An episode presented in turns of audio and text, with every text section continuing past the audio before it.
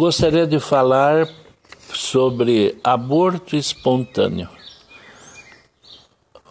Algumas ou muitas mulheres, logo no início da gravidez, sofrem o problema de ter um aborto espontâneo por algum motivo.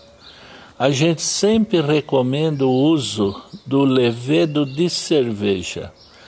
Cinco comprimidos antes de, de todas as refeições do dia, né? três vezes ao dia. É, pessoas, quando a mulher tem enjoo, é, o levedo não deixa ela inchar, deformar, formar varizes.